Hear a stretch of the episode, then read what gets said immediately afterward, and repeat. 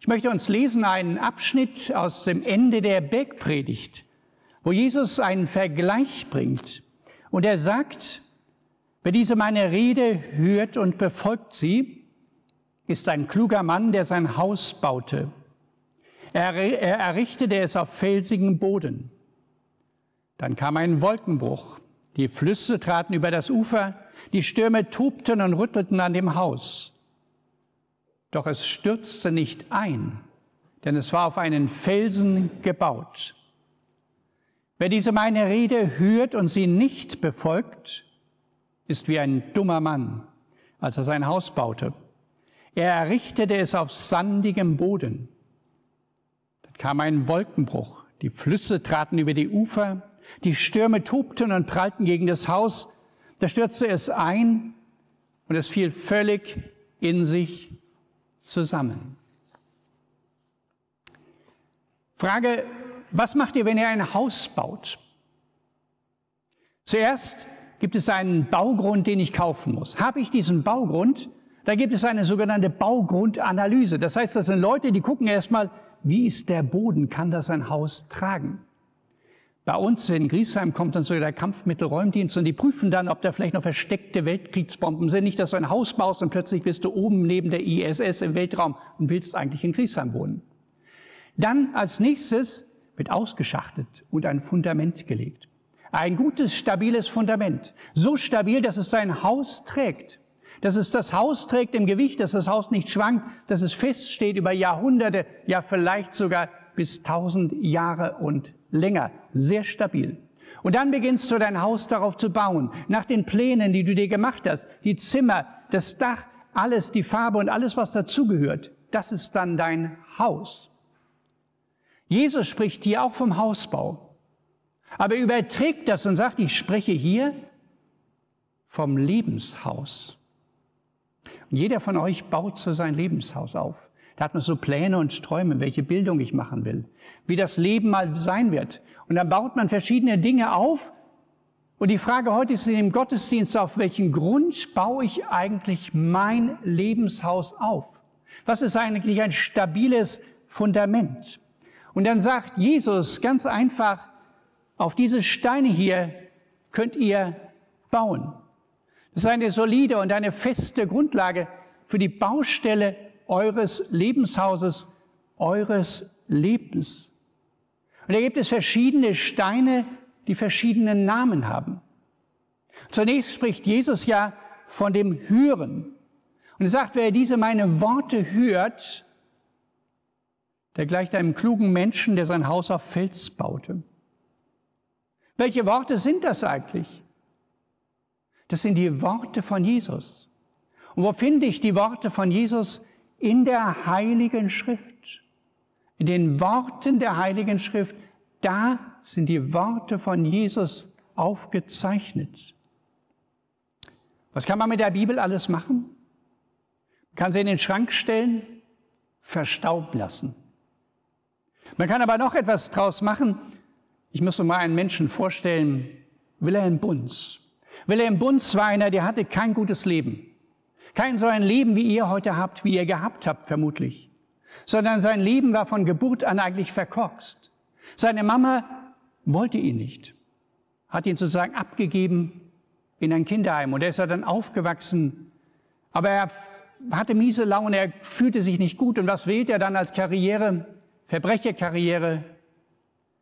Überfällt eine Bank, fällt ein, fährt einen Menschen fast tot und landet im Knast, im Gefängnis für 15 Jahre verurteilt.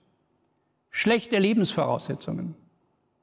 In diesem Knast erzählt er dann später, wurde ich manchmal in die Arrestzelle gesperrt, weil ich mich einfach nicht gut benommen habe. Und was habe ich mir dort mitgenommen?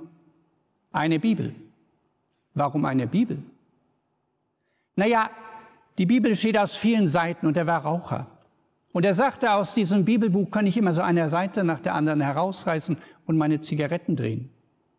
Und dann schreibt er in seiner Biografie, dann habe ich so angefangen zu rauchen. Zuerst das Alte Testament durchgeraucht. Das hat ungefähr sechs Jahre gedauert. Dann kam langsam das Neue Testament. Und dann kam ich interessanterweise zu der Bergpredigt, wo plötzlich steht, bittet, so wird euch gegeben. Und er denkt, ja, das kann ich nicht wegrauchen. Das könnte ja so etwas bedeuten. Bitte, so wird euch gegeben. Und dann spricht er zu Gott und sagt, Gott, wenn du doch da bist, ich bin ein starker Mensch, ich bin durchsetzungsstark, aber dann bitte Gott, besiege mich, dann tu etwas. Er hat diese Worte gehört und nicht mehr geraucht. Er hat ihnen ein Stück vertraut und er hat getan, was da steht. Bittet, so wird euch gegeben. Und hat angefangen zu beten. Vorhin im Eingang vom Gottesdienst habe ich euch diesen Psalm gelesen, wo drin steht, ich danke dir Gott, dass ich wunderbar gemacht bin. Wunderbar sind deine Werke. Das erkennt meine Seele. Kannst du das glauben? Es sind vielleicht Zweifel drin, wo du sagst, nee, das glaube ich nicht.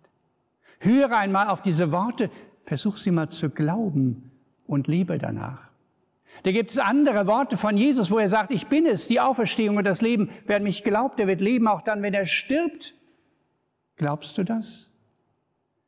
Eigentlich nicht so. Ich bin von Ängsten durchdrungen. Ich habe Angst vor meiner Zukunft. Aber Jesus lebt doch. Also höre die Worte, glaube den Worten und tue die Worte. Und da komme ich hier zu dem zweiten Stein. Ich höre kann ich glauben daran? Oder zweifle ich an diesen Worten? Die Frage ist ja immer, wer spricht so etwas? Wer etwas sagt, was ist das für ein Typ? Das sind Worte von Jesus Christus. Wenn er sagt, bitte, so wird euch gegeben, dann ist es Jesus selber, der das sagt. Jesus war kein Scharlatan. Er hat nämlich das gelebt, was er selbst verkündet. Er hat das gelebt, wo er einlädt, dazu zu glauben. Da ist ein junges Mädchen gestorben. Die Eltern kommen zu ihm und sagen, tu was, Jesus. Wir sind todtraurig. Und er geht hinein in diese Kammer, wo das Mädchen liegt, in seinem Bett, ruft es heraus und sagt auf Hebräisch, Talita kum, steh auf. Und sie steht auf richtet sich auf und Jesus sagt nur noch, gib ihr etwas zu essen. Und sie aß und wurde älter und älter und starb dann irgendwann in hohem Alter. Das ist die Macht von Jesus. Steh auf! Ich will dir Leben geben. Steh auf! Ich bin da. Dass ein gelähmter Mensch, gelähmt heißt eben, er konnte seine Beine und Arme nicht bewegen. Über Jahrzehnte krank. Und Jesus kommt und sagt, steh auf und geh. Und er steht auf, seine Muskeln werden stark und er kann gehen. Gehen durch diese Welt, das ist Jesus. Jesus, da hat er Menschen aus der Gosse geholt. Er ist gekreuzigt und das Schöne ist auferstanden von den Toten. Er ist lebendig. Heute an deiner Seite. Glaubst du das? Bei dem Bibelraucher hat man es gemerkt, er wirkt. Denn er fing tatsächlich an, diese Hand von Jesus zu ergreifen. Und wisst ihr, was dann passiert ist? Jesus hat ihm ein neues Leben geschenkt. Sein Herz verändert. Er hat sozusagen der kriminellen Karriere Tschüss gesagt. Und wurde ein Mensch mit Familie, Beruf. Er hat in einer Blindenwerkstatt gearbeitet verändert, weil er eine neue Lebensgrundlage gefunden hat, im Hören, im Glauben und im Tun. Er legt seine Hände in die Hände Gottes und vertraut und er hilft ihm heraus.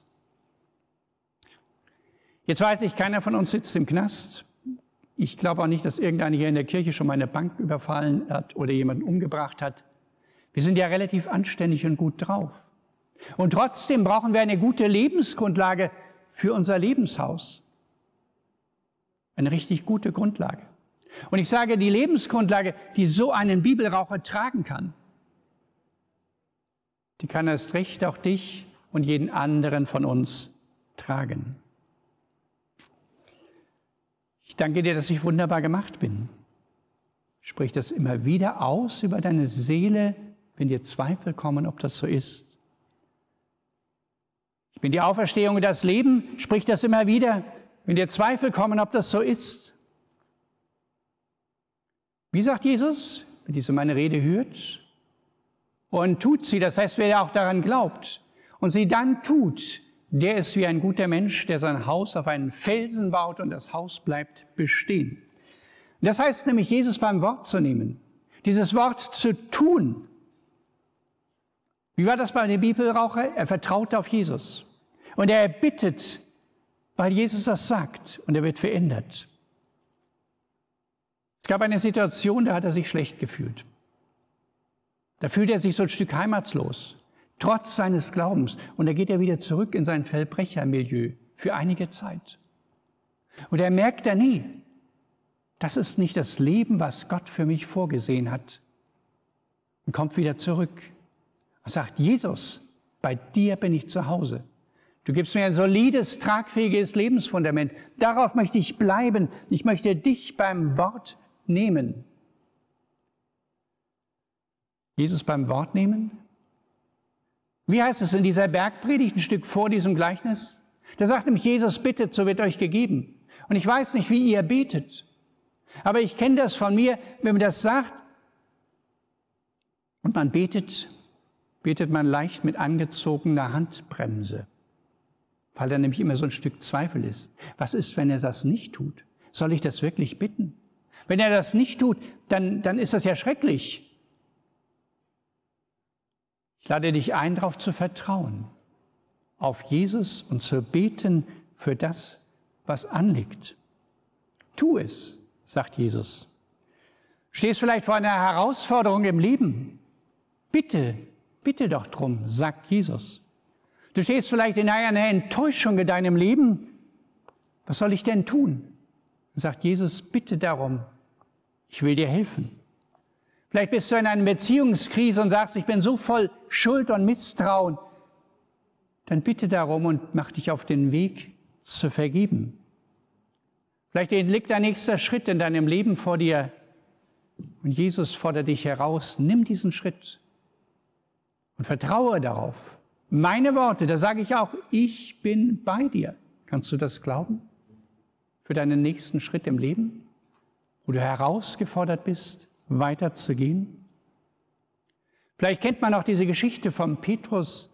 Petrus sein, war noch kein Jünger von Jesus, aber der saß in seinem Boot und ähm, hört Jesus zu, wie er redet, wie er von Gott spricht, von der Herrlichkeit und der Kraft Gottes.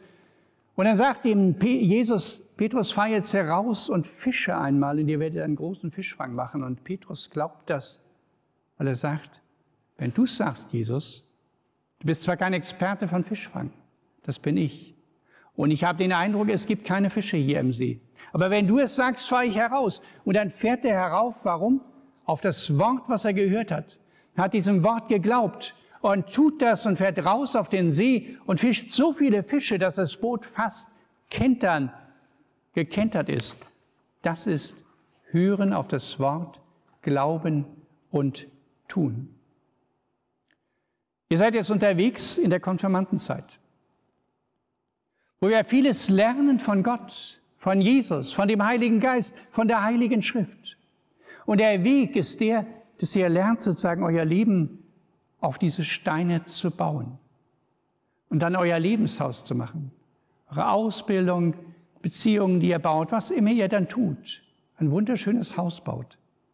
Aber auf einem tragfähigen Lebensfundament, dass das Wort der Heiligen Schrift ist, dass der Glaube an Jesus ist, dass das Tun ist von dem, was er sagt. Und ihr werdet merken, ihr werdet dann fest getragen. Diese Steine könnt ihr bauen. Das sind felsenfeste Steine und über Jahrzehnte, Jahrhunderte, Jahrtausende haben Menschen darauf vertraut und sind nicht enttäuscht worden. Konfirmation heißt ja festmachendes Leben auf diesem Fundament. Jetzt mag ein Mensch ja dabei sein, der sagt, ich bin aber gescheitert. Ich merke das jetzt, wenn ich das höre, wie mein Lebensfundament schief geworden ist, wie in meinem Lebenshaus so viel zerbricht, Beziehungen kaputt gegangen sind, Arbeit flöten gegangen ist, ich in Verzweiflung und Depressionen absacke und fast nichts mehr da ist. Ich habe auf das falsche Pferd, auf das falsche Fundament gesetzt. Was kann ich jetzt tun? Da sage ich dir ein großes Geheimnis. Unser Leben ist ein Mobilhome, ein mobiles Haus. Kennt man vielleicht von großen Campingplätzen, kann man Mobilhomes mieten. Schöne große Häuser, kann man wunderbar drin wohnen. Und wenn das Fundament an einer Stelle absackt, Kran holen, neues Fundament bauen und da dieses Haus draufstellen und drin leben. Das heißt, für dein Lebenshaus, es gibt immer die Chance der Umkehr, wo ich hinkomme zu Jesus und sage, du, ich habe auf das falsche Fundament gesetzt. Ich bin so auf der Ecke ganz zu scheitern.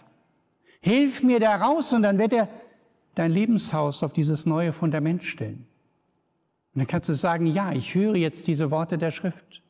Ich glaube deinen Worten und ich glaube dir. Und ich will tun, was du sagst, damit mein Lebenshaus zurechtkommt, renoviert wird und geradlinig stehen kann. Also, es gibt immer gute Nachricht für jeden von euch und für jeden von uns. Unser Lebenshaus ist ein Mobilheim. Umkehr ist möglich. Das Fundament ist da. Platziere dort dein Lebenshaus und setze es neu. Und wir als Gemeinde würden dir auch gerne dabei helfen. Vielleicht kannst du sagen, ich weiß nicht, wie das geht. Wir werden im Januar wieder starten, einen neuen Kurs auf dem Weg zum Glauben, den Alpha-Kurs, wo wir euch helfen wollen, auf diese Steine euer Leben zu bauen. Und der Friede Gottes, der höher ist als all eure Vernunft, der bewahre eure Herzen und Sinne in Christus Jesus. Amen. Jetzt haben Sie auch die Möglichkeit, noch weiter Fragen zur Predigt zu stellen unter mailer. Einige haben Sie jetzt schon eingeschickt und ähm, die werde ich jetzt einfach mal Pfarrer Holger Ude stellen. Wie kann ich ähm, mehr Glauben lernen, was in der Bibel steht? Der Glauben lernen ist ja immer so eine Sache. Ich, ich höre ein Wort, hat es jetzt gesagt, so was, was ich bitte, so wird euch gegeben. Ganz einfaches Beispiel. Ähm, dann äh, tackern sozusagen meine Zweifel durch, wird das Gott auch wirklich tun oder vielleicht macht er das auch nicht, dass ich sozusagen, ich habe das neulich mal gesagt, den Zweifel bezweifle und sagen, ich möchte jetzt mal glauben, dass du das tun wirst. Vielleicht hörst du das Gebet nachher anders, als ich gedacht habe und korrigierst vielleicht manches oder so, das kann ja sein, oder ganz viele Zeit dir nimmst, aber ich möchte das vertrauen. Also immer, ich will, dass ich glauben will, dass ich mir das auch sage. Und ähm, dann wächst das so langsam. Das ist wie ein, wie ein Hausbau, das wächst auch langsam. Wir sitzen hier gerade, ähm, wir sitzen hier gerade auf so ein paar Bausteinen. Ich glaube, da können wir uns sicher sein, äh, dass die gut halten. Da werden ganze Häuser draus gebaut. Wie kann ich denn jetzt aber wissen, ähm, dass Jesus Fundament trägt? Das ist das Schöne, dass dieses Jesus-Fundament eben seit Tausenden von Jahren schon Menschen getragen hat. Also wir haben es behaupte ich mal, heute leichter als die Leute vor 2000 Jahren, weil für die war Jesus ganz frisch. Und wir können sozusagen zurücksehen auf eine 2000-jährige Tradition von Menschen, die so selbst in tiefsten Krisen ihr Leben auf dieses Fundament gebaut haben und gemerkt haben, der trägt. Großes Beispiel so aus unserer deutschen Geschichte ist Paul Gerhardt, der ganz viele Lied, Lieddichter, der ein Lieddichter war, Psalmdichter geworden ist, ähm, Lieder geschrieben hat für seine eigene Seele, wo er das ausdrückt in großer Not trägst du mich? Das war seine Erfahrung. Und da gibt es viele solche Erfahrungen durch die Jahrhunderte hindurch. Ähm, einmal in der Bibel natürlich diese Geschichten, aber auch diese Geschichten jetzt, ich habe diesen Bibelraucher jetzt genommen, nochmal als Beispiel, bis heute hin. Ähm, also es hat viele Menschen getragen und dann kannst du darauf vertrauen, dass es auch dich tragen wird. Dieses Fundament, also es ist einfach stabil und ich glaube, es gibt keine Baufirma, die 2000 Jahre Garantie gibt auf ihr Bauwerk. Jesus tut das. Eine Minute ist um. Äh, die nächste Frage. Fundamentwechsel. Wie soll das ganz praktisch gehen? So einfach wie Reifenwechsel oder wie siehst du das? Ja, Fundamentwechsel heißt ja, als, das meinte ich als Umkehr, dass ich zum ersten Mal merke, oh, irgendwie ist da was schief mit meinem Lebensfundament. Nicht? Also es ist irgendwie Chaos und das liegt aber daran, dass ich nicht gut gegründet bin, sondern ich sacke förmlich ab. Und dass ich dann wirklich eine Umkehr vollziehe, indem ich sage, Jesus, du bietest mir an ein stabiles Fundament. Ich möchte jetzt deine Hand ergreifen. Ich möchte jetzt an dich glauben. Ich möchte dir mein Leben, mein Lebenshaus anvertrauen. Und Jesus sagt ja, wer zu mir kommt, den will ich nicht hinausstoßen. Und dann sagt Jesus, okay, wagen wir es doch. Setz dich hier auf ein neues Fundament. Da muss natürlich vieles umbauen und so, weil vieles ist ja schon morsch geworden in der alten Hütte. Aber wir renovieren das dann gemeinsam. Aber zunächst hast du mal ein gutes Fundament. Das ist das, was Umkehr bedeutet oder kirchlich oft gesagt Beichte. Wie könnte dieser erste Schritt aussehen, wenn ich gerade so vor den Trümmern stehe von meinem alten Fundament, meinem alten Bauwerk und nicht mehr weiter weiß? Also dann kann ich natürlich davor stehen und erstmal jammern und sagen, mein ganzes Leben ist den Bach runtergegangen und so richtig den Opferstatus raushängen lassen. Oder eben sagen, Jesus, du sagst dieser jungen Frau Talita Kum, steh auf. Kann das auch für mich sein? Und dann er mal drauf, dass Jesus dir das auch sagt. Ja, steh auf aus diesen Trümmern deines Lebens. Ich will Neues schaffen, ich will Neues machen mit deinem Leben. Und dann äh, wende dich auch an andere Christen, die dir dabei helfen können, so aufzustehen und an Jesus zu glauben, zu vertrauen. Das ist so der erste Schritt. Ich möchte dir vertrauen. Jesus als Fundament ist ja ganz schön oder ist hier äh, visuell gut dargestellt als, als, als Bausteine. Ähm, was bedeutet das aber konkret für mein Leben? Was bedeutet das konkret für mein Leben? Nochmal auf die Bibelverse, die ich vorhin so gebracht habe, zurückzukommen. Was weiß ich, du stehst morgens vor deinem Spiegel und sagst, nee, ich kann heute nicht danken, dass ich wunderbar gemacht bin und so. Ähm, ich muss so viel entfalten am Morgen. Was weiß ich, ich sehe gar nicht mehr schick aus. Und dann zu sagen, nein, was sagt denn Gott darüber? Du bist ein wunderbarer Mensch, du bist wunderbar gestaltet und ich sehe dich in großer Herrlichkeit und Schönheit. In meinen Augen bist du ein super Mensch. Und das ist sozusagen dieses Umkehren auf diese Worte der Heiligen Schrift zu hören. Einmal, wer bin ich? Dann, was möchtest du, dass ich tue? Ähm, wenn ich so lebe und sage, was weiß ich, ich bin unversöhnt mit irgendwelchen Menschen mm, seit Jahrzehnten vielleicht oder Jahren schon, was sagt denn Jesus? Der sagt in seiner Bergpredigt, wo dieses Gleichnis herausstammt, ähm, tu den ersten Schritt und vergebe nicht mal dem anderen gegenüber, sondern dir gegenüber, dass es dir schon mal besser geht. Das sind so Sachen, wo ich sagen kann, nee, kann ich nicht, will ich nicht. Doch, sagt Jesus, wer meine Wort hört und tut sie. Einfach mal wagen und tun. Kommen wir zu einer bisschen ähm, provokanteren Frage. Ist es empfehlenswert, Bibelseiten äh, zu rauchen, um sich das Wissen anzueignen? Also lesen ist ja ein bisschen langweilig. Also Rauchen ist an sich schon mal tödlich. Und ich brauche keine Arbeitsbeschaffung für Friedhöfe. Ähm, so, es reicht mir, wenn wenige sterben. Deshalb sollte man das schon mal grundsätzlich nicht tun.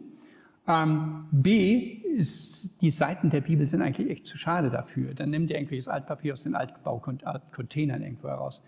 Und was dieser Mann ja gemacht hat, der hat sozusagen dieses Alte Testament durchgeraucht, weil er es nämlich nicht gelesen hat, sondern missbraucht hat in dem Sinne, bis er dann eben trotzdem entdeckte, hey, das sind ja Worte, die mein Leben verändern können ich möchte jetzt anfangen zu glauben. Ja, also nicht rauchen. Sagt man schon, Raucher kommen nicht in die Höhle, die riechen nur so.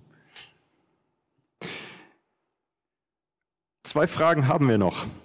Was passiert, wenn ich merke, also Pfusch am Bau gibt es ja auch manchmal, dass ich irgendwie komische Zimmer gebaut habe oder ein komisches Haus gebaut habe? Also wenn ich jetzt ein komisches Haus gebaut habe und merke das so während des, der Bauphase, dann kann ich es ja nochmal umbauen wenn mein äh, Baumeister irgendwas im praktischen Leben falsch gemacht hat, dann gibt er ja noch ähm, Garantie drauf eine Weile und sonst kann man das auch wieder renovieren. Und so ähnlich ist das ja bei mir auch. Ich habe vielleicht irgendein Zimmer, Lebenshauszimmer falsch gemacht, irgendwie Dinge getan, die mir nicht entsprechen von meinem Art her und äh, sowas. Und dann kann ich das ja auch wieder umbauen und mit Gottes Hilfe renovieren. Kommen wir zur letzten Frage. Ähm, ist Glaube auch was für Menschen, denen es gut ist und die Kraft haben? Gerade für die ist das ja was Gutes. Was glaubt ihr, woher die Kraft nämlich gekommen ist die ganze Zeit? Wieso seid ihr denn so starke, erfolgreiche Leute geworden? Weil Gottes Kraft in euch ist, weil er euch die Mentalität gegeben hat, die Ausdauer und so weiter und so fort. Und das Schöne ist ja, wenn du jetzt diesen Glauben an Jesus hast, dass er dich vielleicht auf den nächsten Schritt noch weiter leitet. Und es kann dir sein, umso höher du in der Karriere kommst, umso einsamer wirst du mit Jesus aber nicht, sondern er wird dir vorangehen und vor allen Dingen gucken, dass das, was du vorhast, auch ethisch einwandfrei abgeht. Eine Frage ist noch reingekommen, stellen wir sie ganz schnell noch. Äh, wie kann man ganz praktisch sein Fundament auf Jesus setzen? Wenn du da drei kurze, prägnante äh, Sachen sagen könntest. Jesus sagt, komm zu mir, ich werde dich nicht herauswerfen, also ich komme zu Jesus, wie tue ich das? Nämlich sagen, Jesus, hier bin ich, nimm mich an. Und dann wird Jesus sagen, klar, ich nehme dich an, ich stelle jetzt dein Leben auf ein solides, gutes Fundament. Und dann kannst du darauf wachsen. Ja, vielen Dank äh, für Ihre Fragen, vielen Dank äh, für deine Antworten. Jetzt, äh, jetzt hören wir gleich ein Lied von der Band und im Anschluss daran haben Sie die Möglichkeit, äh, Gebete einzureichen. Wir werden dann gemeinsam dafür beten, für diese Anliegen, die Sie einschicken. Sie sind herzlich eingeladen, jetzt unter sleep.do slash Mailer Ihre Gebete einzuschicken, das, wofür Sie dankbar sind, wo Sie klagen, äh, wofür Sie bitten möchte, das, was Ihnen auf dem Herzen liegt. Wenn Sie für die Konfirmanden beten wollen oder ähm, Gebetsanliegen für Ihre Konfizeit haben, schicken Sie sie gerne ein. Wir beten im Anschluss an das Lied dann gemeinsam dafür. Und das Lied, was wir jetzt singen, hängt nämlich da zusammen mit diesem Hausbau. Wenn ich auf Jesus sehe, dann ist er der, der mich aufrichtet, der sagt, Talita Kum, steh auf, du bist der Herr, der mein Haupt erhebt. Also nicht den Kopf sinken lassen, gerade dann, wenn einem das Wasser bis zum Hals steht, sondern glauben.